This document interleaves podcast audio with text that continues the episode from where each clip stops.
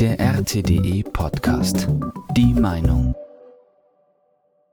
Lauterbach ein Lügenbaron?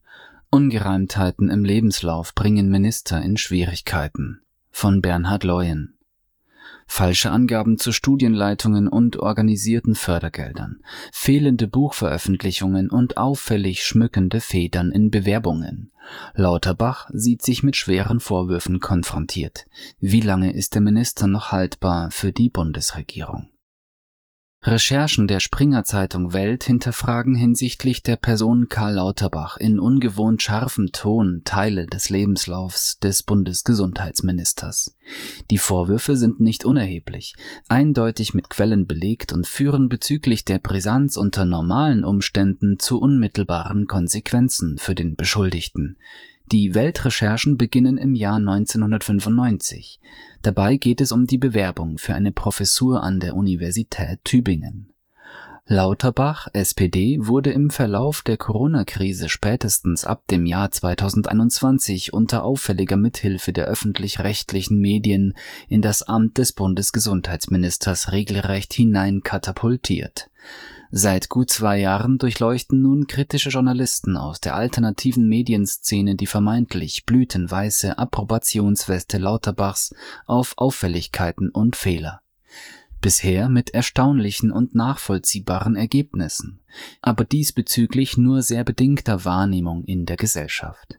Der Mann gilt bislang politisch medial als schützenswert, annähernd, unantastbar, ausgehend von seiner leitenden Rolle des Dauermahners in Talkshows und Nachrichtensendungen vor dem Regierungswechsel im Jahr 2021, dann gesamtverantwortlich in der Rolle des Bundesgesundheitsministers in der Regierung Scholz.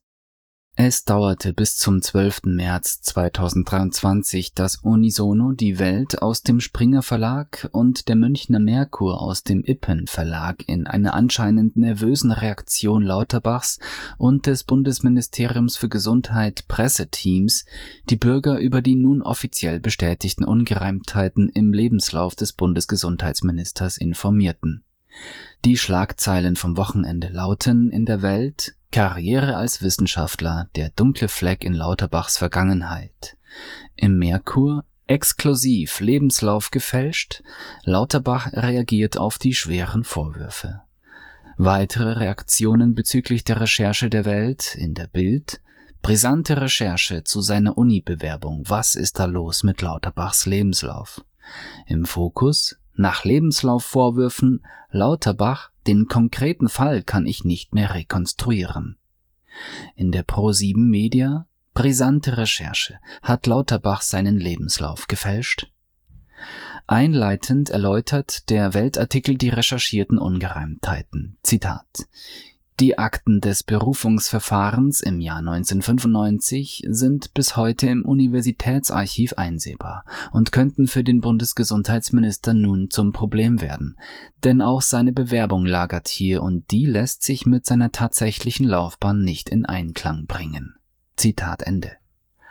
Lauterbach soll in dem Bewerbungstext die Berufungskommission bezugnehmend auf seine vermeintlich förderliche Rolle in laufenden Forschungsprojekten und dafür dringend benötigte Drittmittelförderung getäuscht haben, unter anderem für eine mit zwei Millionen Euro durch das Bundesgesundheitsministerium geförderte Qualitätssicherung in der Prävention, Diagnostik, Therapie und Nachsorge des Mammakarzinoms durch das Tumorzentrum Aachen Lauterbach verkaufte sich laut den Unterlagen dabei als der benötigte Macher und Geldbesorger. Er habe dies mündlich sogar nachdrücklich bestätigt. Die Welt schreibt zu der Recherche, Zitat, bei einer persönlichen Vorsprache soll Lauterbach nachgelegt haben. In einem Protokoll heißt es, der Bewerber habe angegeben, einen beträchtlichen Teil seiner eingeworbenen Drittmittel nach Tübingen transferieren zu können, ein dickes Plus für Lauterbach im Bewerbungsverfahren, denn die finanzielle Lage der Uni war prekär. Zitat Ende. Fast 30 Jahre später holt Lauterbach diese vollmundige Ansage nun ein. Ausgerechnet das Bundesgesundheitsministerium musste den Weltautoren demnach in der vergangenen Woche mitteilen, ein Projekt mit diesem Namen sei nicht bekannt. Auch im Bundesarchiv gibt es keine Dokumentation dazu. Das Brisante dabei, Leiterin des Tumorzentrums Aachen im Jahr 1995 war Lauterbachs Ex-Frau Angela Spelsberg, mittlerweile vernehmbare Kritikerin des Mediendarlings Lauterbach. Der Weltartikel informiert, Zitat, Angela Spelsberg, damals mit Lauterbach verheiratet, erklärte gegenüber dieser Zeitung allerdings, zu einem Projekt mit dieser Beschreibung lägen keine Unterlagen vor. Sie verwies stattdessen auf eine 2002 erschienene vom Gesundheitsministerium geförderte Brustkrebsstudie zu Krebsdaten in Aachen. Als Autoren werden sechs Personen aufgeführt, Karl Lauterbach ist nicht darunter. Zitat Ende.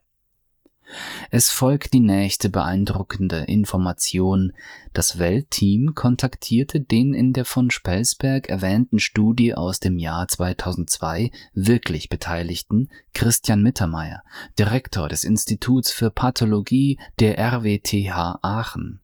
Dieser ließ am Telefon wissen, er erinnere sich an Lauterbachs Rolle jener Zeit, in Bezug auf dessen Bewerbung in Tübingen möchte er allerdings Stillschweigen bewahren Dazu habe man ihm geraten.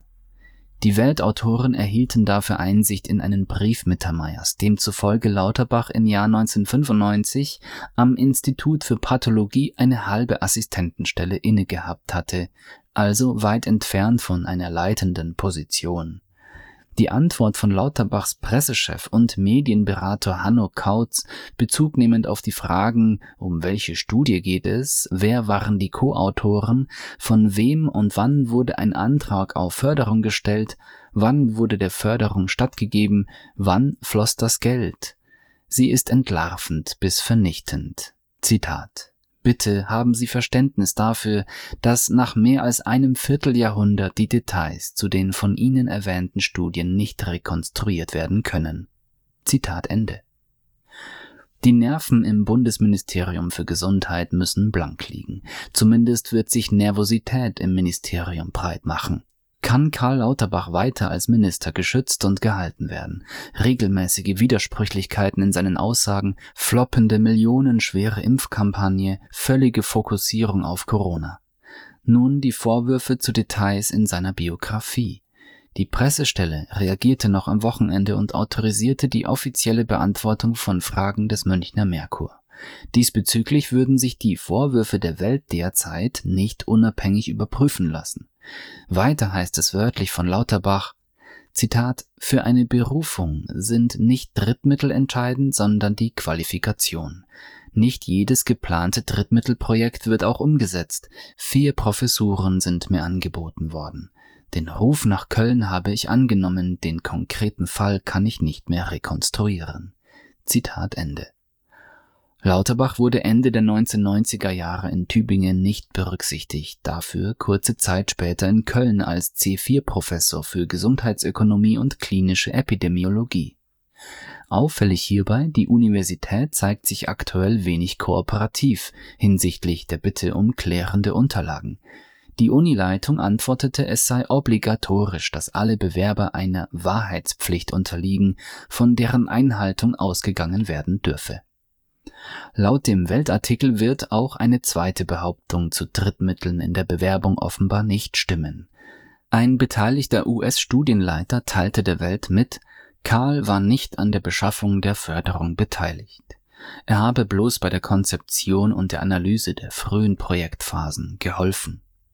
Der dritte irritierende Punkt im Weltartikel beschäftigt sich mit einer vermeintlich zugesagten Förderung für ein Buchprojekt. Auf Anfrage teilte die beteiligte Robert Bosch Stiftung den Weltautoren mit, man habe Lauterbach die Förderung zwar zugesagt, das Geld sei aber am Ende doch nicht geflossen. Der Grund, das Buch wurde nicht fertiggestellt. Noch am 12. März präsentierte die Welt unmittelbar einen Folgeartikel. Er trägt den eindeutig diskreditierenden Titel Gefälschter Lebenslauf. Lauterbach hat seit Beginn seiner Karriere ein Problem mit der Aufrichtigkeit. Der Artikel endet in der Gesamtbewertung für den Minister vernichtend mit der Feststellung, Zitat, wenn das Kapitel eines Wissenschaftlers und Politikers die Glaubwürdigkeit ist, dann ist dieser Gesundheitsminister, wie sich jetzt herausstellt, von Anfang an ein Irrtum gewesen. Zitat Ende. Die kommenden Tage und Wochen werden nun zeigen, ob ein Karl Lauterbach für die amtierende Ampelkoalition noch zu tragen ist. Der ein oder andere Bundesministerium für Gesundheits, Ministeriumsangestellte oder Regierungsabgeordnete wird sich sehr genau erinnern, mit welcher Arroganz und Überheblichkeit Lauterbach zurückliegend agierte. Man darf daher gespannt sein, ob sich Lauterbach in einem seiner bevorzugten Talkformate bei ARD und ZDF kritischen Fragen stellen wird, die Redaktion von Maischberger und Co. wird sich schon genüsslich die Hände reiben hinsichtlich der öffentlichen Vorführung. Dass Eimer mit Teer und Federn hinter den Kulissen bereits schon vorbereitet wurden, gilt dabei als reines Gerücht. Das war der RTDE Podcast.